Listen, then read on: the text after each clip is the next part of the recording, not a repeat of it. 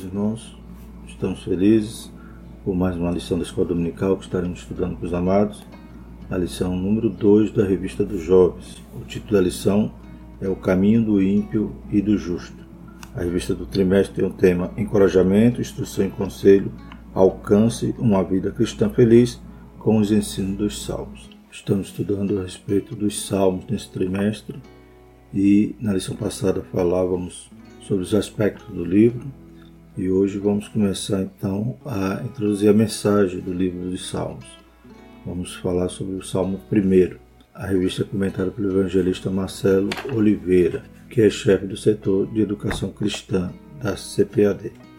Glórias a Deus. Então, o nosso textuário diz o seguinte: Pois será como a árvore plantada junto ao ribeiro de águas, a qual dá o seu fruto na estação própria, e cujas folhas não caem e tudo quanto fizer prosperará. Salmo 1, versículo 3. Na verdade prática, o caminho do ímpio representa instabilidade e superficialidade. O do justo, raízes na palavra de Deus, que gera estabilidade e profundidade espiritual. Glórias a Deus. Os objetivos são compreender a bem-aventurança do justo, mostrar o perigo do caminho dos ímpios e conscientizar da verdadeira felicidade do justo. Glórias a Deus. Na lição passada, nós falávamos que o estilo literário dos Salmos é poético. E algo que a gente nota né, na poesia hebraica, principalmente aqui nos Salmos, que não há rima. Né? Então a poesia não é formada como a nossa, né, brasileira, que a gente usa e emprega muito o recurso da rima. Mas entre algumas técnicas que encontramos na poesia dos Salmos, existe o paralelismo, né, que era utilizado inclusive até mesmo para memorização, né, então facilita na memorização. E entre esse estilo do paralelismo poderíamos citar o sinônico e o antitético. Né? Então, o sinônico é quando expressa duas vezes a ideia né, com outras palavras, por exemplo, no Salmo 103, versículo 7, na nova versão internacional diz: Ele levanta do pó necessitado e ergue do lixo o pobre. Então a gente vai encontrar muitos salmos desse tipo, né? Então, com duas sentenças que têm o mesmo significado. E o antitético são essas sentenças que são contrárias, como a gente vai ver aqui no Salmo 1. E no Salmo 37, versículo 21, também na nova versão internacional, diz: Os ímpios tomam emprestado e não devolvem, mas os justos dão com generosidade. Ou seja, são sentenças que são opostas, né? ou demonstram característica de dois grupos, né? por exemplo, os ímpios e os justos, como diz no Salmo 37, que lemos. E no Salmo 1 também é um paralelismo antitético, a gente pode notar isso, pois vai falar a respeito do caminho do ímpio e o caminho do justo. Então, Deus inspirava ali o escritor para utilizar essa forma da poesia inclusive nesse intuito, né, de ficasse mais fácil de se memorizar. A gente já falou que né, própria, o próprio estilo poético ele permite né, essa forma didática né, dos pais ensinar os filhos, né, levantando, assentando-se, cantando durante toda a jornada e a mensagem então ela ficava realmente gravada tanto na mente, né, através da memorização, como no coração, pois eram mensagens né, de origem divina, louvado seja o nome do Senhor. O nosso texto bíblico se encontra no Salmo 1, do versículo de 1 a 6, que diz assim: Bem-aventurado o varão que não anda segundo o conselho dos ímpios, nem se detém no caminho dos pecadores, nem se assenta à roda dos escarnecedores. Antes tem seu prazer na lei do Senhor, e na sua lei medita de dia e de noite. Pois será como árvore plantada junto ao ribeiro de águas, a qual dá o seu fruto na estação própria e cujas folhas não caem, e tudo quanto fizer prosperará. Não são assim os ímpios, mas são como a moinha que o vento espalha, pelo que os ímpios não subsistirão no juízo, nem os pecadores na congregação do justo. Porque o Senhor conhece o caminho do justo, mas o caminho dos ímpios perecerá. E a introdução diz: Nesta lição estudaremos o Salmo primeiro. Ele aborda dois estilos de vida que são encontrados na palavra de Deus, o do ímpio e do justo. Nele, o salmista apresenta a verdadeira felicidade do justo, o caminho do ímpio e as bênçãos que percorre a vida dos que fazem a vontade de Deus. Né? Então, veremos esse contraste, como diz aqui na lição, né, inaugura né, o primeiro livro de Salmos com essa verdade que o Senhor nos instrui. Né? O primeiro tópico da lição é a bem-aventurança do justo. Primeiro subtópico, bem-aventurado. Então vamos começar a falar sobre as bênçãos daqueles que têm o prazer na lei do Senhor. O Salmo 1 é uma instrução do livro primeiro, de todo o livro dos Salmos. Sua posição no livro não está ali por acaso, pois é como se fosse uma porta de entrada aos preciosos ensinamentos e canções. Lembra muito o estilo da escrita do livro de Provérbios, por isso os estudiosos o comparam à literatura de sabedoria judaica. Esse salmo apresenta um contraste de dois estilos de vida: uma vida sobre os valores dos ímpios e uma vida sobre os valores da lei do Senhor. Nesse sentido, só há uma forma de ser feliz, e ela passa pelos valores perenes e atemporais da lei do Senhor. Então, mais uma característica de Salmo primeiro é que ele também tem estilo sapiensal, né? como de Provérbios, de Eclesiastes. Então, ele começa com instrução, então não está ali por acaso. Né? Ele é a porta ali dos salmos, né? o saltério ali dos judeus, começando com instruções, como muitos outros salmos, né? que a gente vai ver, inclusive alguns têm até um subtítulo, né? Masquil, que quer dizer é exatamente isso, é um salmo de instrução. E vai demonstrar né, que né, a verdadeira felicidade passa por esses valores perenes, ou seja, os valores eternos.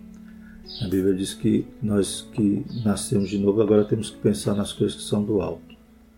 E também a Bíblia nos orienta a não nos embaraçarmos com os negócios dessa vida. Como veremos aqui, né, esse contraste do caminho do ímpio, né, que o jovem vai, né, muitas das vezes está andando por ele, outras vezes está se detendo nele ou até se sentando à roda dos escarnecedores, como estudaremos mais à frente. A expressão bem-aventurado nesse salmo tem o mesmo sentido da expressão que aparece no Sermão do Monte, Mateus 5, de 1 a 12. Então, esse bem-aventurado tem um significado profundo, né? fala sobre uma característica daquele que é feliz, né? uma felicidade verdadeira, real. Então, esse bem-aventurado dos Salmos é o mesmo que Jesus utilizava quando né, ensinava ali no monte, né? nesses versículos que fala sobre as bem-aventuranças. Então, o significado é felicidade.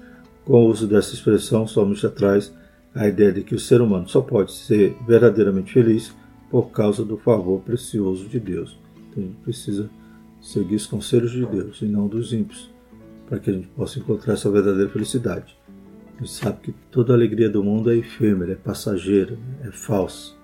Então, a pessoa se envereda né, nos vícios, né, na, buscando uma falsa alegria. Né, então, no pecado e aquilo ali nunca vai preenchê-lo, nunca vai se tornar realmente feliz. Pelo contrário, ele sempre vai estar cada vez mais longe da comunhão com Deus. Isso já torna o homem infeliz, já torna o homem, já vive uma vida sem paz, uma vida sem o favor de Deus, sem a sua presença preciosa. Segundo o subtópico, o justo não anda, não se detém e nem se assenta.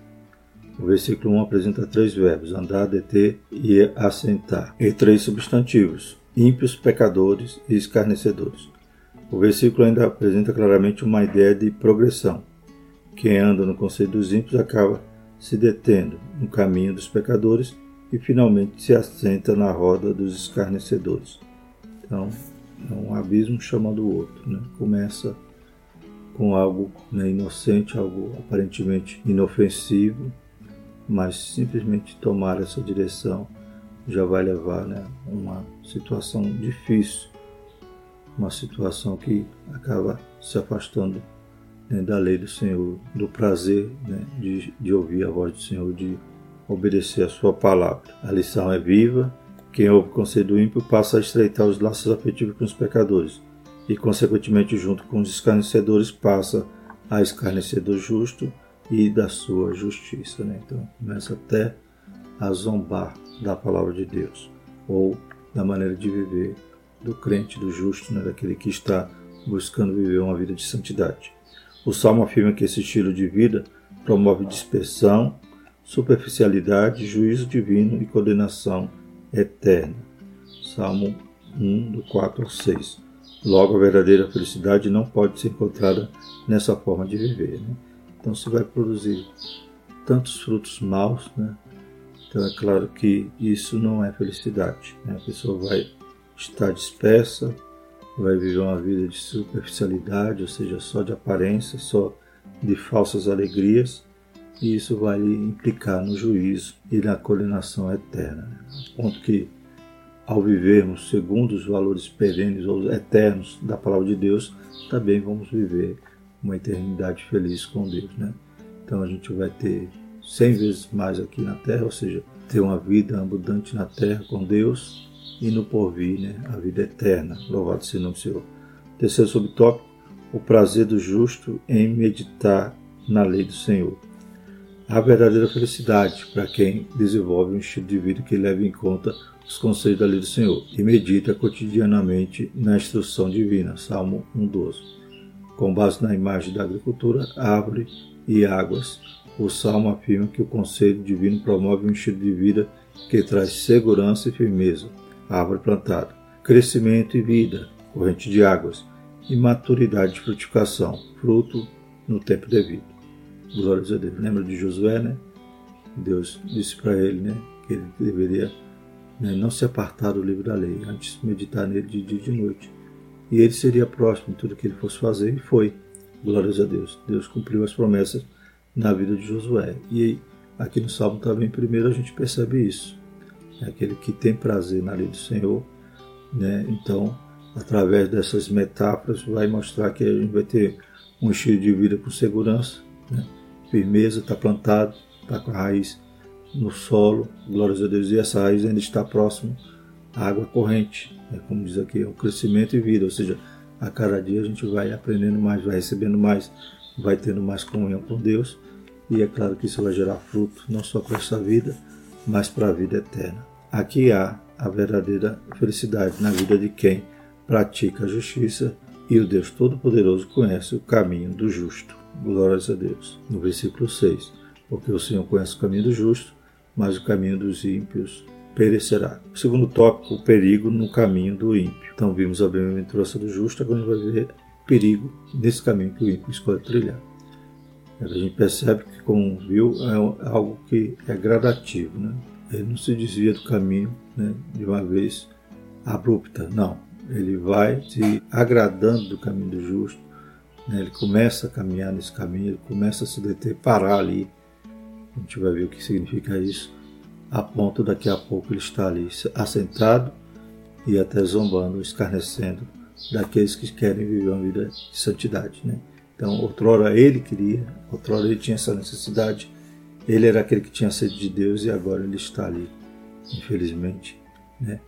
zombando até daqueles que estão se esforçando para viver em santidade. Deus tenha misericórdia, que nós não desviemos né? nem para a esquerda nem para a direita, como diz a palavra do Senhor. Primeiro subtópico, que conselho ouvir?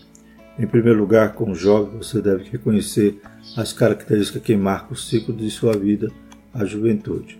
Certamente nessa fase da vida, há conflitos interiores que o levam a indagar por muitas questões. Então, é um momento que está ali em efervescência, né, os pensamentos, né, está ali havendo essa transição né, para a vida adulta. Né, a gente sabe que desde a adolescência já é complicado e a juventude também está agora né, a, a passos né, de iniciar essa vida adulta. E esses questionamentos também são frequentes. E agora, a quem ouvir? Né? A quem buscar soluções para as dúvidas, para embasar seus planos, suas decisões? Né?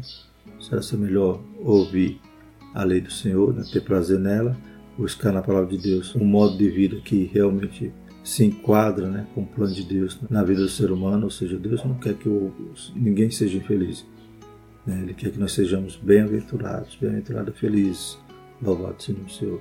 Então, vou adequar né, meus planos, meus pensamentos, minhas decisões nesta lei, na palavra, ou no conselho dos ímpios. Será que os ímpios têm algo melhor para me oferecer? Né? Tem sabedoria para me guiar e me dar uma direção que vá me fazer feliz ou não? Então, é um momento que crucial né, para que a gente tome decisões acertadas. Nesse momento, sentimentos e emoções tornam-se vulneráveis aos conselhos de amigos e colegas que o levam a viver em oposição à vontade direta de Deus para a sua vida. Né? Então, conselhos para o mal nunca vai faltar. dizendo que não, isso aí é tolice, isso aí é coisa dos seus pais, isso é ultrapassado, né? a palavra de Deus tem que ser revisada, isso aí, isso aí era coisa antiga. É claro que esses conselhos sempre vão ser agradáveis, né? vão ir de encontro às minhas emoções, aos meus sentimentos. Então sempre o inimigo não vai me atrair, né? Como uma isca, né? Como uma armadilha pra, de um caçador. Ele não vai atrair a presa com algo que né, a caça ali que o animal não vai desejar, mas sempre vai ser algo desejável, algo agradável, algo que vai dar vazão né, aos meus sentimentos e emoções. E o termômetro para saber se está certo ou está errado, quanto mais me afastar de Deus, certamente ali o conselho do ímpio que vai me levar para a direção de andar, se deter e assentar-se à roda dos escarnecedores. Neste caso, estamos diante de um conselho dos ímpios. Aqui chega a seguinte indagação: devo viver segundo os conselhos de amigos ou atender à orientação direta do Espírito Santo? O Salmo mostra que escolher o conselho dos ímpios trará muita confusão, superficialidade e dispersão espiritual. Sim, é uma questão de escolha. Louvado seja o Senhor. Então, o caminho, né, sempre haverá dois caminhos. Temos essas decisões a tomar. Glórias a Deus. E Deus nos dá o livre-arbítrio. Né? Esse livre-arbítrio a gente sabe que não ofende a soberania de Deus, mas pelo contrário, né? embasa né, a sua justiça. Ele só nos julgará de acordo com as nossas ações. Louvado seja o nome do Senhor. Segundo subtópico, deter-se no caminho dos pecadores. O que, que significa isso? Deter-se no caminho dos pecadores não é apenas ouvir os seus conselhos, né? mas assumir uma posição permanente derivada deles. Então, quando eu me detenho, ou seja, eu estou andando no caminho deles, eu estou né, acompanhando, perseguindo de perto o caminho dos ímpios, estou achando agradável, estou achando certo, estou achando que aquela forma de viver do ímpio é a qual eu também deveria estar vivendo. E quando eu me detenho, quer dizer então que o meu pensamento começa a comungar com os pensamentos dele. Né? Então, como veremos aqui, se deter é você começar a pensar igual. Então não é apenas ouvir, mas assumir uma posição permanente derivada deles. A opinião dos ímpios passa a ser a sua. O que pensam passa a ser o seu pensamento. O que depende passa a ser a sua defesa. Então as escolhas erradas e o comportamento pecaminoso passam a ser justificado de maneira racional. Então se deter é começar a pensar igual. E assentar-se na roda dos escarnecedores, subtópico 3. Aqui está instalado o estágio de completa separação de Deus. A postura que o verbo assentar denota é o desprezo das coisas divinas. Então agora eu já não penso, já pratico e aí já critico aqueles que estavam no caminho anterior. Já critico aqueles que estão vivendo em santidade, já acho que aquilo ali é tolice e começo a escarnecer, né? então começo a zombar de Deus e daqueles que querem viver uma vida santa.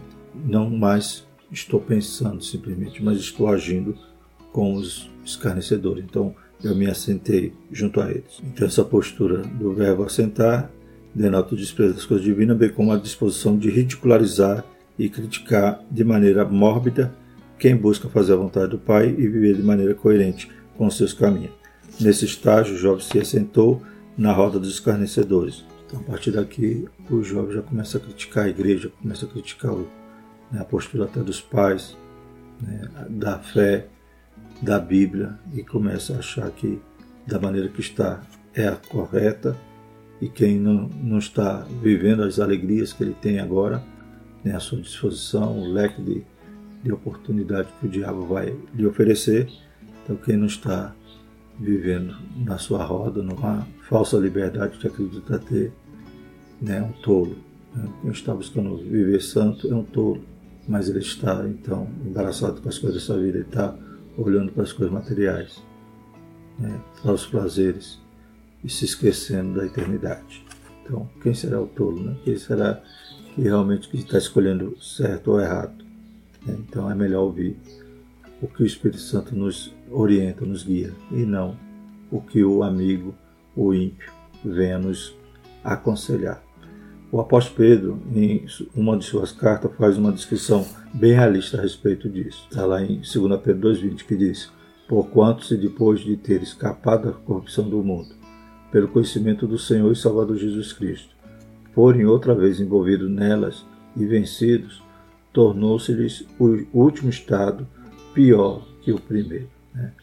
Então, que coisa terrível, né? Escapamos e agora fomos convencidos a voltar de novo a ser escravo do pecado. O Salmo encerra dizendo que o caminho dos ímpios será implodido, né? Salmo 1, verso 6, na parte B, mas o caminho dos ímpios perecerá. E o terceiro tópico fala sobre a verdadeira felicidade do justo. Primeiro subtópico realizando-se com a palavra de Deus. Um dos ensinamentos mais impactantes do Salmo 1 é que a palavra de Deus traz estabilidade e segurança. Né? Então, nós vamos estar firmes, vamos ter uma certeza, vamos estar produzindo porque estamos ligados em Deus. Né? Então, veremos aqui nesse tópico né? essas metáforas da árvore, né? da água corrente e dos frutos. Louvado seja o nome do Senhor. Por isso, maturidade e ânimo brotam do ensino da palavra de Deus. Por meio dela, o jovem cristão está preparado para fugir dos desejos da juventude e, consequentemente, ter a disposição de seguir a justiça, a fé, o amor e a paz com os que, com um coração puro, invocam o Senhor. 2 Timóteo 2, 22, parte B. Precisamos, porém, ressaltar que só podemos ter prazer na lei do Senhor saindo dos desejos da mocidade para a prática das virtudes divinas por causa da sua preciosa graça. Efésios 2, 8 a 10. Jamais por causa dos nossos esforços. Tudo isso traz verdadeira realização pessoal. Né?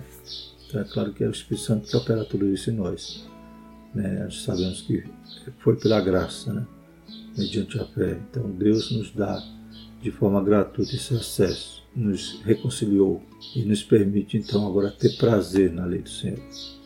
Glórias a Deus. Então tudo vem através dessa graça, não é aleluia, nossos esforços. Mas a nossa parte é o que? É viver uma vida santa, aleluia. É fugir né, da, dos, das paixões da mocidade, é nos esforçar e dar lugar ao Espírito Santo para que ele possa nos dar essa alegria, esse prazer. Né? Quanto mais eu me aproximo de Deus, mais ele se aproxima de mim. Quanto mais eu estou na sua presença, na sua casa, né, meditando, orando, né, adorando ao Senhor, Aleluia. Eu vou ter forças para poder ter prazer na lei do Senhor e fugir do conselho dos ímpios. Louvado seja o Senhor. Tudo é pelo Espírito de Deus.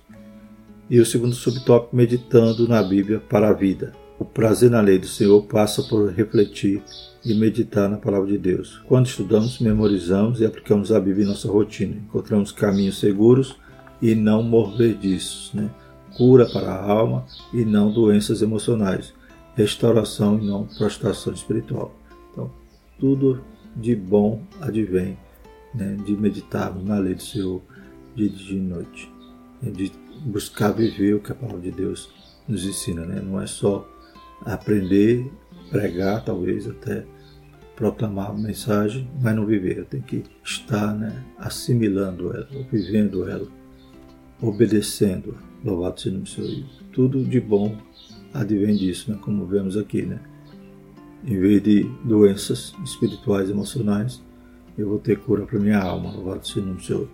Em vez de caminhos né, tribulosos, eu vou ter um caminho seguro, né? não vou ter um caminho movediço, né? não é areia movediça. Meus pés estão firmados sobre a rocha. A água da palavra de Deus faz florescer as bênçãos do Senhor em toda a nossa vida. Há uma promessa clara nesse salmo. Se abandonarmos os conselhos e valores dos ímpios e passamos a ter prazer na lei do Senhor, meditando nela com toda a devoção, Deus prosperará o nosso fruto. Uma juventude regida sob valores da palavra de Deus é uma juventude segura, amadurecida e abençoada, pois sabe que a vontade divina é boa, perfeita e agradável. Então todas essas metáforas né, representam isso. Né? Então, voltando aqui ao Salmo 1, né, versículo 3. Pois será como a árvore plantada junto ao ribeiro de água. Né? Então, além de estar plantada, está segura, né? está próxima às águas. Né? Então, ela não está plantada no deserto, ela não está abandonada, ela está sendo irrigada, está sendo cuidada, louvada seja o Senhor. Então, ela está plantada, já é uma benção, está segura. Tem água, né? Louvado seja o Senhor. Lembra também da metáfora que Jesus utilizou no João 15, né? Eu sou a videira verdadeira Vós os ramos. Os ramos têm que estar ligados nele. O Pai vai limpando, vai podando, vai santificando para que possa gerar frutos. Né? Então estamos na água, estamos com as raízes absorvendo dessa corrente de águas, aleluia, esses ribeiros de águas que o Senhor nos plantou próximo, aleluia. E na estação própria, ou seja, né, a estação daquela fruta vai ter fruta, glórias a Deus. No tempo certo, aquela fruta vai ser produzida, louvado seja o nome do Senhor. Então não é, aleluia, uma planta que falha, pelo contrário, ela frutifica no tempo certo, louvado seja o nome do Senhor. É garantido, pois está no caminho seguro, está sendo irrigado ali pela água da palavra. E o terceiro subtópico, os valores perenes e atemporais de Deus. Né? Perenes quer dizer eternos. Né? A Bíblia nos ensina valores que permearão toda a vida de um jovem cristão. A justiça é um valor divino que faz toda a diferença em sua vida, tanto agora como no futuro. Você é chamado a buscar o reino de Deus e a sua justiça, isto é, a retidão. E as demais coisas lhe serão acrescentadas. Né? Então, pode ficar seguro que no tempo certo, na estação certa, Deus vai também, aleluia, suprir todas as nossas necessidades, todas as demais coisas Todos os nossos planos estão nas mãos do Senhor e serão cumpridos. Aleluia. Lembra que somos bem-aventurados, somos felizes. É essa condição que Deus quer para os seus filhos. Viver de maneira justa nesta vida implica a prática do amor, outro valor perene, né? outro valor eterno e atemporal. Não existe justiça sem amor, pois no final de tudo, o que sobrará é o amor. 1 Coríntios 13, 13. Para exercer justiça e amar neste mundo, é preciso ter fé, pois sem ela não podemos agradar a Deus. Hebreus 11:6. Portanto, dentre muitas virtudes, a palavra de Deus nos convida a exercitar a virtude da justiça, do amor e da fé. É um convite para viver sob os conselhos de Deus e de Sua poderosa palavra, encontrando assim a verdadeira felicidade em Deus. Está vendo? Frutos que precisamos né, desenvolver em nossa vida e isso só passa por uma vida daqueles que, aleluia, amam a lei do Senhor, amam a sua palavra, ouve o conselho de Deus né, e não os conselhos dos ímpios. E podemos então viver uma vida com essas virtudes, né, exercitando a justiça, né, glórias a Deus, o amor e a fé. Aleluia. Em contrapartida, né, o ímpio é algo infrutífero. Né? Seguindo também a parábola aqui, ele é como a moinha que o vento espalha. A moinha é a palha, né? Você, você moe ali o trigo, aquela que não presta, é soprado pelo vento. Então, não tem vida, não gera nada, não é semente. Glórias a Deus. Pelo que os ímpios não subsistirão no juízo e nem os pecadores na congregação dos justos. Então não adianta achar que o conselho do ímpio possa nos levar a algo eterno. Pelo contrário, só se for a condenação eterna. Que Deus tenha misericórdia de nós que possamos aleluia, amar a palavra de Deus, o caminho que o Espírito Santo quer nos guiar. Concluindo, o Salmo primeiro nos ensina que há apenas dois caminhos, o do ímpio e do justo. O caminho do ímpio resulta em valores que trazem confusão, dispersão e superficialidade. O caminho do justo traz segurança, maturidade e bênçãos de Deus.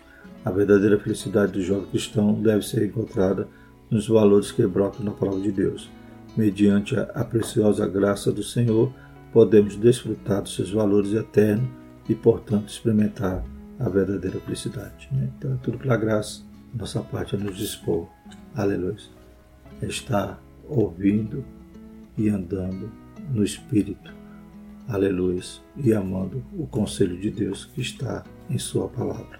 Amém? Glórias a Deus. Na próxima lição terá o título O Messias já veio e vamos agora para o Salmo 2. Então, seria bom se estudássemos todos, mas né, o comentarista vai fazer esses recortes, trazendo né, lições profundas para a nossa alma. Amém? Vamos agradecer ao Senhor.